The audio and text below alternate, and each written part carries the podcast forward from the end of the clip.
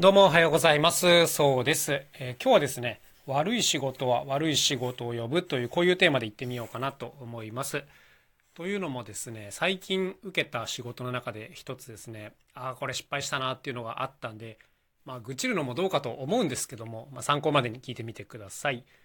どんな話だったかというと、まあ、いつものようにですね、ホームページからこう依頼の問い合わせが入ったんですよ。何月何日、こういうイベントがあってお願いしたいんですけど、ご予定いかがですか？みたいな、こんな感じです。で、まあ、空いてたので、あーじゃあそのプレゼンっていうか決定日教えてもらえば仮押さえしときますよっていう話があったんです。こんなもんもう年がら年中やってるやり取りなんですね。で、ありがたいなと思いながら、その日は終わったんですけども、で、そこからもう1ヶ月ぐらい経ってからですね、あの、ま決まりそうですっていう連絡が入って、ああ、よかったよかったと思ったんですけど、なんかそっからそれと同時に、ただ予算がすごい限られてて、えーこれぐらいの額でお願いしたいんですっていうことが送られてきたんですけど、だそれがですね、まあ我々が提示してる額と全然違うんですよ。で、えと思って、あの、そもそもですね、問い合わせのメールフォームのところに出演料いくらですっていうのも書いてあるんですよ。だから当然それを分かった上で、その仮押さえとかしてきてるわけで、で、なんていうんですか、だから仮押さえしといた上で、要するに減額されるっていうのって、これ先に言わなきゃいけないじゃないですか、そもそも。伝わってますよね、多分。あの、予算いくらしかないんですけどいいですかって言った上で、その日程って決まるもんじゃないですか。で、それをその時点で聞いて、もう結構近いんですよ、開催日が。で、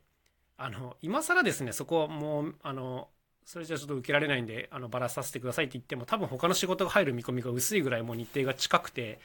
もうこの人最悪だなと思いながら、まあ、ただ一人だったらできないことないかと思って一人で受けることにしたんですね。まあこの時点でもうちょっと嫌な気持ちになってるわけですよ。で、今思えばここで断っときゃよかったんですけども、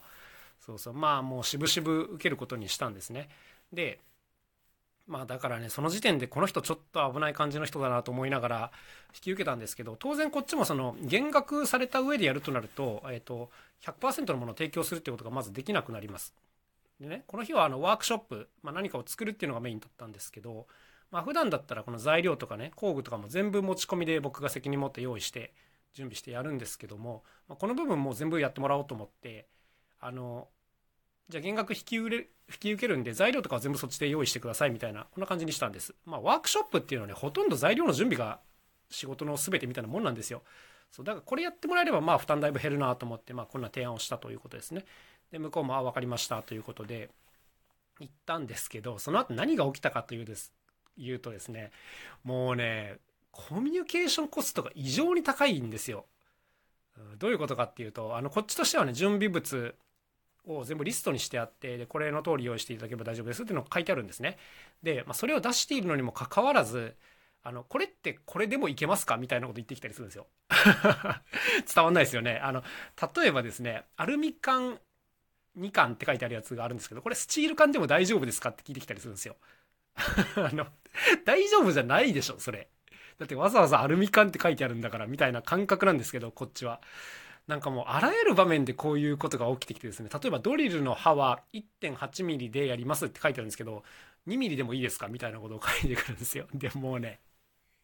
もうだるくてしょうがないんですよね。で、僕ももうちょっとブチ切れそうになりながらですね、あの、それはできないんで書いてある通りにお願いしますっていうことを毎回繰り返すんですけど、なんかこういう連絡がもうひっきりなしに来てですね、もういい加減無視したいと思っちゃってる、そんなところなんですけども、もう、なんていうんですかね、だからこの話の教訓としては、あの、やっぱりちょっと危ない話というか、まあ危ない人っていうのは、もうその後ろくなことになんないっていうお話ですね。で、まあ今回の話はね、もうやりきった後にもこの人からの仕事は二度と受けないでおしまいなんですけども、やっぱ駆け出しの頃とかよくあった話がですね、あの、そうだな、例えばその、大きな会場でやれるけど、お金は持ち出しですみたいなのってよくあるんですよ、こういうのって。で、えなんでそれやんなきゃいけないんですかって聞くと、まあ、例えばそこでの話が実績になったりとか、今後もっとつながっていくんじゃないですかね、みたいな、まあ、なんていうんですかね、こういう話ってよくあるんですよ。で、あの、まあ、最初はもちろんやったこともあったんですけど、だんだんあの、そういったことが全く後につながらないっていうことが分かってきてですね、あの、もう一切やらなくなってしまったんですけど、これ本当駆け出しの頃っていうのは気をつけなきゃいけないなと思いますね。あの、ギャラが払えないような人が、その後ギャラが取れるような仕事を紹介してくれるわけがないんですよ。まあ常識的に考えてですね。あの、むしろ、ただでやってくれる人っていう風に認識されて、他の人にそう伝えられる可能性があるので、もうほんとね、こういう、なんていうんですかね、こっちの条件聞いてくれない系の人とは仕事しちゃいけないなというそんなお話でございました。まあ何か一つの教訓になれば幸いでございます。ということで今日はこの辺で終わりにしようと思います。それではまた明日お会いしましょう。さようなら。そうでした。